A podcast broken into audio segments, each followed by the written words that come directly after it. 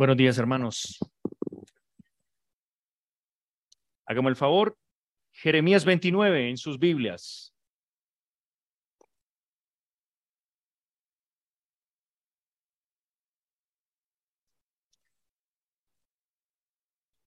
Vamos a leer del 1 al 20. Un poquito largo, pero he orado y he estudiado para que ese pasaje quede en su corazón y haya un antes y un después de haberlo oído y explicado y predicado. Dios nos ayude, ¿cierto? ¿Lo tienen? Bueno, Jeremías 29, 1 al 20. Así dice la palabra del Señor. Estas son las palabras de la carta que el profeta Jeremías desde Jerusalén envió al resto de los ancianos del destierro, a los sacerdotes, a los profetas y a todo el pueblo que Nabucodonosor había llevado al destierro de Jerusalén a Babilonia. Esto sucedió después de salir de Jerusalén el rey Jeconías junto con la reina madre, los oficiales de la corte, los príncipes de Judá y de Jerusalén, los artífices y los herreros.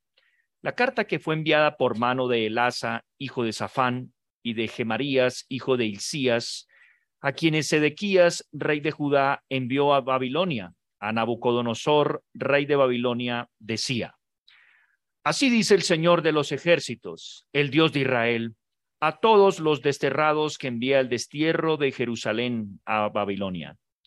Edifiquen casas y habítenlas, planten huertos y coman de su fruto. Tomen mujeres y tengan hijos e hijas.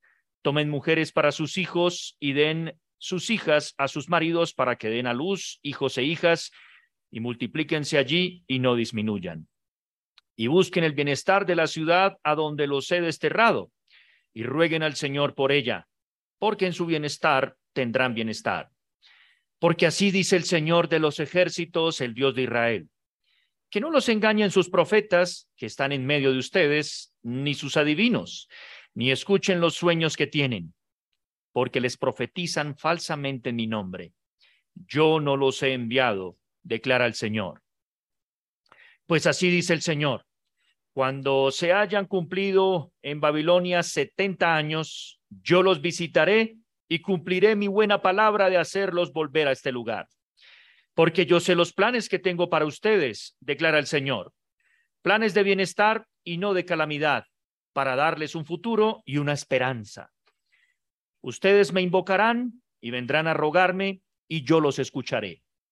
Me buscarán y me encontrarán cuando me busquen de todo su corazón.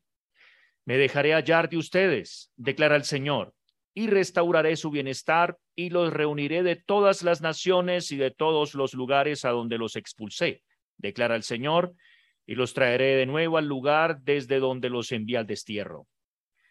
Por cuanto ustedes han dicho, el Señor nos ha levantado profetas en Babilonia, pues así dice el Señor acerca del rey que se sienta sobre el trono de David y acerca de todo el pueblo que habita en esta ciudad, sus hermanos que no fueron con ustedes al destierro. Así dice el Señor de los ejércitos. Yo envío contra ellos la espada, el hambre y la pestilencia, y los pondré como higos reventados que de podridos no se pueden comer. Los perseguiré con la espada con el hambre y con la pestilencia, y los haré motivo de espanto para todos los reinos de la tierra, para que sea maldición, horror, burla y oprobio entre todas las naciones a donde los he arrojado. Porque ellos no han escuchado mis palabras, declara el Señor, las que les envié repetidas veces por medio de mis siervos los profetas, pero no escucharon, declara el Señor. Oigan, pues, la palabra del Señor, todos ustedes los desterrados a quienes he enviado de Jerusalén a Babilonia. Amén. Esta es la palabra del Señor, hermanos. Vamos a orar una vez más. Gracias te damos, Señor, por tu bendita palabra. Única regla de fe y conducta para tu pueblo. Suplicamos que abras nuestro entendimiento, que apasiones nuestro corazón y nos capacites para creerla y ponerla por obra. Danos claridad acerca del tiempo que estamos viviendo. Tu palabra dice que no andamos por vista, sino por fe. Y que hemos sido llamados como iglesia a ser la sal y la luz de este mundo. Pero si la sal pierde su sabor, no sirve para nada, sino para ser pisoteada y hollada y echada fuera por los hombres. Rogamos, Señor, una vez más, como dice este texto, que te hallemos, que podamos ver el Evangelio aquí, las buenas noticias para quienes están en cautiverio. Confiamos en que tú lo harás y que como tú has dicho, tu palabra jamás volverá vacía. Será prosperada en aquello para lo cual la enviaste. Y por eso estamos felices con expectativa. Pues tú has dicho que eres más poderoso para hacer las cosas mucho más abundantemente de lo que pedimos o entendemos, según el poder tuyo que obra en la iglesia de Cristo, a quien es la gloria y el imperio por los siglos de los siglos. Amén. Llegaban las cartas al escritorio de un anciano. Esas cartas decían que todo era oscuro, no había esperanza, el mundo tal cual ellos lo habían conocido estaba terminando. Venía un nuevo sistema totalmente opuesto a lo que ellos anhelaban. Ya no iban a tener la libertad para adorar libremente a su Dios. Temían porque los enemigos de la fe estaban rodeando su ciudad, la que consideraron la ciudad eterna. ¿Qué será de nosotros y de nuestras familias? En este territorio en el que hemos crecido, como nos contaron nuestros ancestros, que aquí el reino de Dios se había manifestado y se iba a manifestar y a expandir hasta el último rincón de este mundo, ya no parecía ser viable. Estaba llegando todo a su fin. Se decía que la culpa era que unas personas habían estado viviendo para la otra vida en lugar de estar viviendo para esta. Por otra parte, hubo gente que decía, es un juicio de Dios. Dios nos está juzgando porque hemos sido infieles. No hemos sido quienes debemos ser. Por otra parte, hubo gente que dijo, irremediablemente la muerte está a las puertas de nuestra casa. Este anciano comienza una obra. Esa obra comienza primero en una carta que le dirige posiblemente a un discípulo cristiano, a quien le había enseñado a vivir como cristiano en su tiempo. Este anciano era muy preparado, tenía una visión clara, según la Biblia, respecto de lo que Dios había hecho con Israel en el Antiguo Testamento y lo que Dios le había dicho a los discípulos en el Nuevo Testamento. Esa carta se fue ampliando y se fue ampliando y se fue ampliando hasta que se convirtió en una obra de más o menos 22 libros. Era más fácil para la época porque no era tan común los libros. Esa obra se conoce como la ciudad de Dios. El que escribe se llama Agustín, el obispo de Hipona, quien hasta ese tiempo vivió en la región donde se levantaron los mejores teólogos que dieron origen a lo que ustedes y yo hoy llamamos Occidente, la iglesia occidental, de donde viene la versión de cristianismo que ustedes y yo hemos recibido. Agustín escribe que el problema de las personas que estaban sumidas en el caos, en el miedo, en la confusión, fue que confundieron la ciudad de Dios con la ciudad del hombre. Pensaron que sus libertades políticas, económicas, habían sido garantizadas supuestamente por la palabra de Dios, cuando lo único que el Señor había dicho según el Salmo 46 era que la ciudad de Dios era la ciudad de Dios debido a que Dios estaba en ella. Dios está en ella, por eso no será jamás conmovida, dice el Salmo 46. Mientras tanto, Roma, la civilización, que llevaba casi mil años, caía y las personas corrían temiendo a los paganos. Esos que iban masacrando personas por allá para el 410 de nuestra era. Un señor llamado Alarico y sus vándalos. De ahí viene el término vandalismo. Quemaron, robaron, masacraron. ¿Qué será del cristianismo ahora? Preguntaron ellos. Lo mismo que preguntaron los judíos en el tiempo en que Jeremías envía esta carta. Lo mismo que muchos cristianos están pensando hoy respecto a la supuesta joya de la corona del conservadurismo de nuestro continente. ¿Qué va a pasar con el cristianismo ahora? ¿Qué será de nosotros y nuestras familias? ¿Acaso Dios no sabe lo que está ocurriendo? Dios, mira lo que está pasando. Es un juicio porque los cristianos no estamos haciendo lo que debemos hacer. Estas y más visiones de la vida, seguramente usted las ha oído. Y no sé cómo han asumido ustedes los últimos tiempos, pero le traigo buenas noticias para aquellos que están en cautiverio.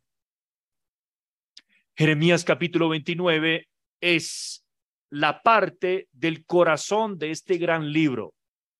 Este muchacho fue como muchos en nuestro país. Se preparó en su carrera profesional. El único problema es que no tenía cómo ejercer su profesión. El capítulo 1 del libro nos dice que él se preparó para ser sacerdote. Un sacerdote, niños, en la Biblia era alguien que se preparaba para hacer una mezcla de maestro, carnicero, administrador de empresas y también juez de la República Judía. Mientras tanto, él se había preparado para eso porque toda su familia provenía de ese trasfondo. No obstante, no había templo. Los babilónicos, quienes eran la potencia del momento, habían establecido un gran acuerdo regional, según el cual todas las personas podían aceptar la visión de la vida de Nabucodonosor, la cual consistía en lo siguiente crean lo que quieran siempre y cuando sepan que yo determino la vida y la muerte de ustedes. Esas son las condiciones de Nabucodonosor. Lo sabemos porque en un libro paralelo, el libro de Daniel, ¿lo han leído? Dice en el capítulo 1 que desde la perspectiva del judío no fueron que las fuerzas de la historia se estaban moviendo, sino que el Señor entregó a Israel en manos de Nabucodonosor. Y lo que hacen desde aquel entonces las potencias es capturar las nuevas generaciones. ¿Cómo lo hacen? Por tres vías. La primera, borrar su identidad. Ya no van a ser judíos, ahora van a ser parte del gran imperio y del gran mundo y de la gran movilización que viene en esta nueva era babilónica. Los babilónicos les cambian los nombres a las personas, eso indica identidad, pero también los van a someter a un proceso de educación. Van a aprender sobre Marduk. Si usted, que su, seguramente ha escuchado grupos de black metal, saben que hay una banda Marduk. Bueno, Tayamat o Tiamat eran dioses reales para ellos, creían que existían. Así que un muchacho culto que iba a participar de la corte de Nabucodonosor debía pasar por esa instrucción cultural. Si él no pasaba por eso, estaba fuera de la nueva era que venía, del progreso que traía Nabucodonosor. Además, iban a ser sometidos a un tipo de cultura diferente donde había expresiones naturales del amor. Las personas se podían involucrar como quisieran.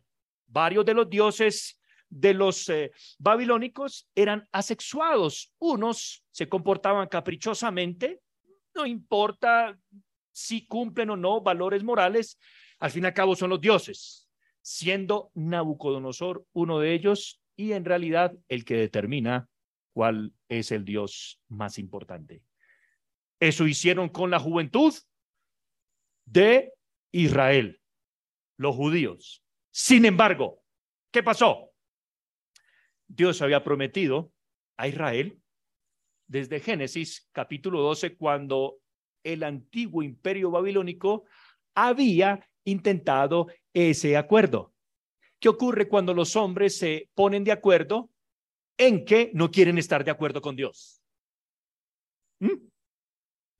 Génesis capítulo 9 nos dice que Dios reinicia todo después de un juicio. Capítulo 10 vienen las naciones. Capítulo 11, el gran acuerdo mundial. Vamos a crear un pacto en donde el pacto de Dios no entre.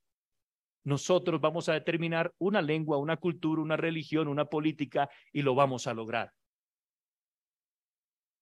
¿Qué dice la Biblia? Que Dios el Padre, Dios el Hijo, Dios el Espíritu Santo, desde la eternidad han planeado una cosa, la cual es que las naciones conozcan que hay un solo Dios en los cielos en la tierra y que Él lleva adelante solamente sus propósitos. El único problema es que nosotros no los conocemos a la perfección. Y aquí es donde viene el asunto. Los judíos para aquel tiempo tuvieron una encrucijada. El versículo 1 al versículo 2 nos dice que hubo deportaciones por grupos. Es decir, la estrategia militar de la época, ¿cómo era? Rodeaban las ciudades porque las ciudades tenían puertas. Bogotá hace unos años también tenía puertas, cuando entró el señor Simón de la Trinidad Bolívar. Solo que derribó las puertas, ¿no?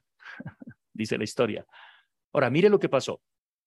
Estas personas van allá y empiezan a vivir en Babilonia.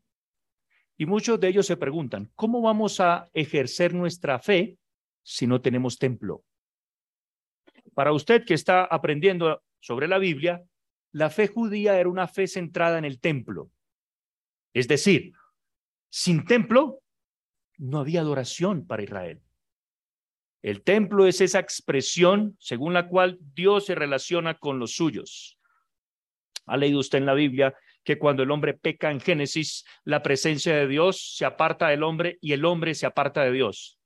Dos problemas. El hombre se separa de Dios y Dios se separa del hombre. Dios no quiere al hombre porque Dios no quiere el pecado. Y el hombre tampoco quiere a Dios porque Dios quiere la santidad y el hombre le gusta cualquier otra cosa menos la santidad. ¿No es así? Observe los niños. Le pone la Biblia, se duermen le coloca la tableta, no se duerme y sigue y sigue. ¿Ya? Es que los niños son inocentes, no tienen maldad, son fruto del amor. Mm, la Biblia lo muestra. Por esa razón el templo era el lugar donde se encontraba Dios con su pueblo. Al Dios encontrarse con su pueblo en el templo, eran buenas noticias para los judíos. Al menos hay un lugar donde podemos tener una relación con Dios pero también podemos tener relación con todos. Y eso incluye no solo a los judíos, sino a todos aquellos que aceptaran la fe en el Dios de Israel. Dios toma a un hombre llamado Abraham que sale de Babilonia y le dice que a él y a su descendencia lo ha escogido como su pueblo. Y ese pueblo va a escoger a Dios como su Dios. Y no empezó en Europa, no empezó en África, no empezó en Bogotá, no empezó en los Estados Unidos, empezó en dónde? En Babilonia. Y el Señor, siglos después, le recuerda a aquellos que habían olvidado de dónde el Señor había sacado a la nación algunas cosas que quiero recordarles a ustedes. Buenas noticias. Y hay tres buenas noticias aquí en este pasaje. Para que si usted está asustado, confuso, pesimista, encuentre regocijo en esta mañana y se alegre porque el Señor sigue adelante con sus propósitos. Primera buena noticia, Dios envía a través de Jeremías una carta. Para ustedes es normal, muy normal compartir un mensaje de texto, un eh, WhatsApp, etcétera. estamos casi que hipercomunicados, ¿no? ¿El problema cuál es? Compartimos una información y la gente pregunta, ¿a qué horas es? Le acabé de compartir la imagen, léala. ¿No les ha pasado? A mí me pasa muchas veces. Estamos saturados de información y procesamos muy despacio, ¿no? Bueno, en ese entonces era todo un acontecimiento, una carta. El papel no estaba disponible. No había llegado de China, donde probablemente surge, a Israel. Eso viene más o menos mil años después. Imagínense nomás. Así que había que tomar algunas especies de pastos largos, no juncos, y sacaban la piel como la de una cebolla, y escribir en papiro, pero eso es muy delicado. Ahora, usted escribe, pero luego para enviar la carta de la provincia de Judá y hacerla llegar hasta Babilonia.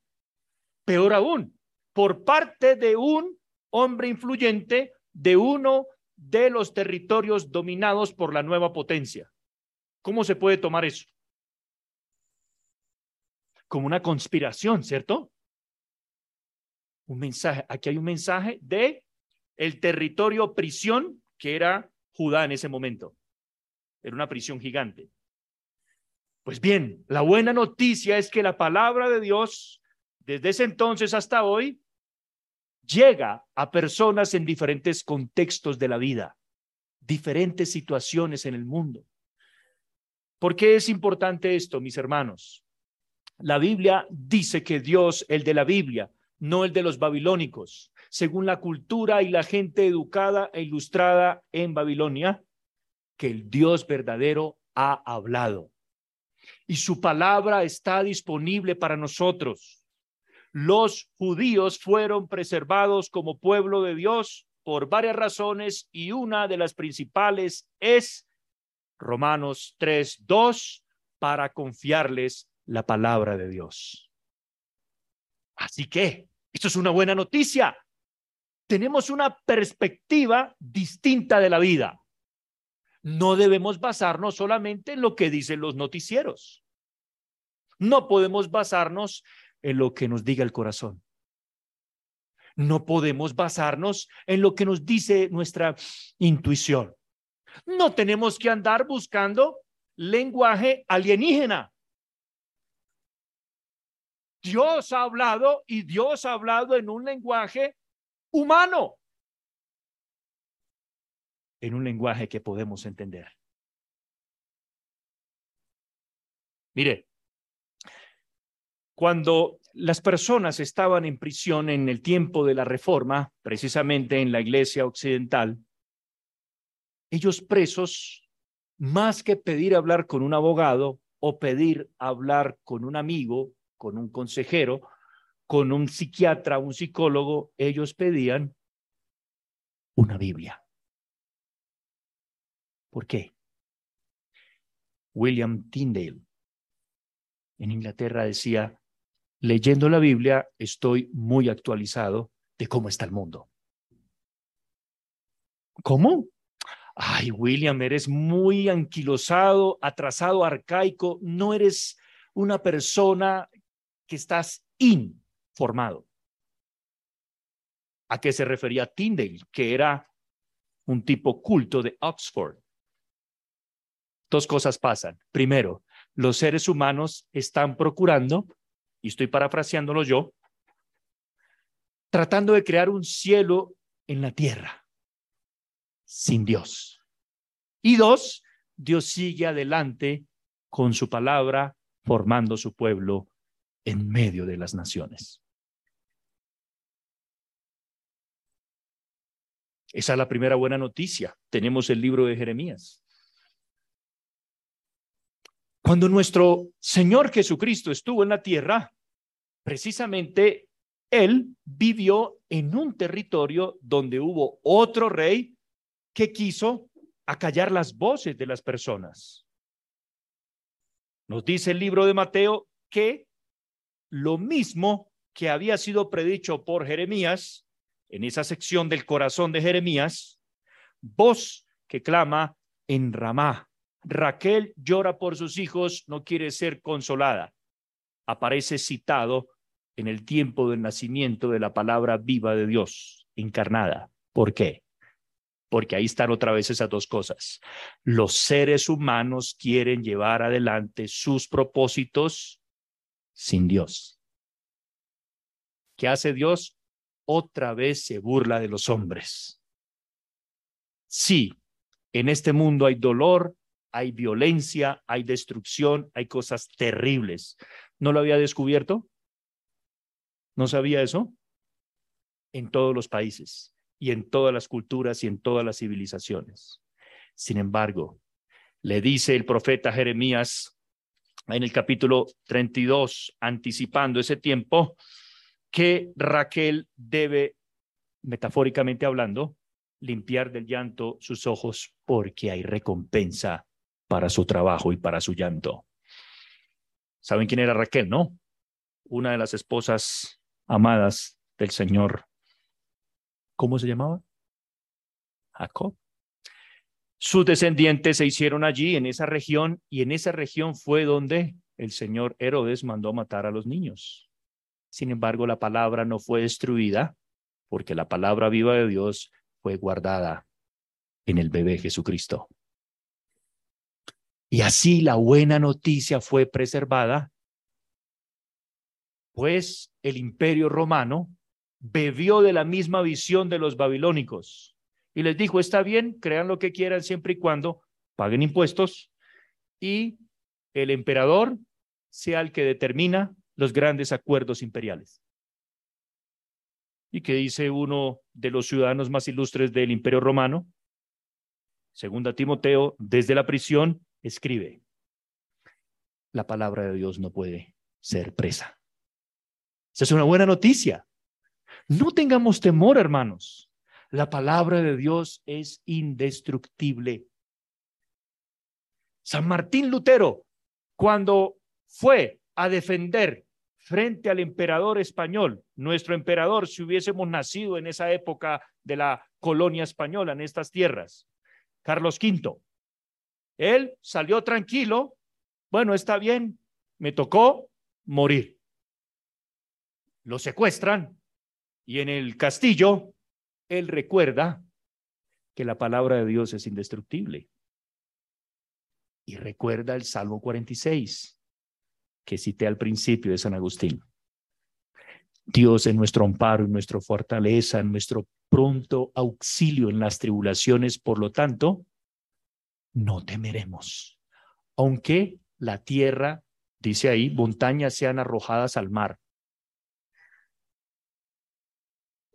¿Ha estado usted frente al mar picado, decimos aquí? ¿Mm? Eso da miedo. Bueno, imagínese ahora un pedazo de montaña cayendo al mar. Eso da más miedo. El salvista dice, no temeremos. ¿Por qué?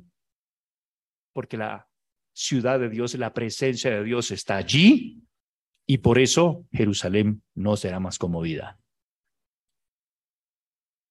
En Gálatas el apóstol Pablo dice que la Jerusalén celestial es la iglesia. Y la presencia de Dios permanece en la iglesia mientras la palabra de Dios permanezca en ella. Así que hay buenas noticias siempre para nosotros. Pregunta para ustedes. ¿Qué estamos haciendo con la palabra de Dios? ¿La estamos leyendo? ¿La estamos meditando? ¿La estamos estudiando? Yo también soy de esos que luchan con la atracción hacia los medios de comunicación. Quiero estar actualizado. Y como somos modernos, entonces descargué una aplicación para supervisar mi eh, desempeño en las aplicaciones. ¿Y qué descubrí? Que paso más tiempo en las aplicaciones, hace un tiempo ya me arrepentí, por la gracia de Dios, que en escuchar las buenas noticias de la palabra de Dios. Ahora, uno trata de cristianizar el asunto y descarga aplicaciones cristianas, ¿cierto? Yo también lo hice. Lo que calla un cristiano en el siglo XXI. ¿Mm? La buena noticia es que uno tiene cierta autonomía para seleccionar lo que uno quiere escuchar. Ahora, mi consejo para ustedes, hermanos, es evalúen el efecto de las informaciones en su vida. Pablo, en Romanos 8, le escribe a la capital del imperio diciéndoles, ocuparse de la carne es muerte, destrucción, oscuridad, mientras que ocuparse del espíritu es vida y paz. Necesitamos ser un pueblo de paz bien entendido el asunto. Tenemos que recordar que la paz genuina proviene de restablecer nuestra relación con nuestro Creador y acto seguido comenzar una buena relación con nuestro prójimo. Hermanos, los judíos eran el resto, el remanente de las doce tribus que habían quedado. Y si usted ha leído el Antiguo Testamento, sabe que los judíos, como toda buena familia, tenían sus problemitas, ¿no? Por eso, porque ellos habían abandonado su relación con Dios. Ellos adoraron al templo como Dios en lugar de adorar al Dios del templo. Jeremías capítulo 7 dice eso. Ve Jeremías y párate frente al templo y di templo de Jehová, templo de Jehová, templo de Jehová. Ustedes saben que los judíos no usaban marcador, resaltador, bastardilla, no subrayaban. ¿Qué hacían? Así que estaba llamando la atención de la gente que estaba escuchando. Idólatras. Así dice el Señor. Voy a destruir la delicia de sus ojos. Voy a incomodarlos.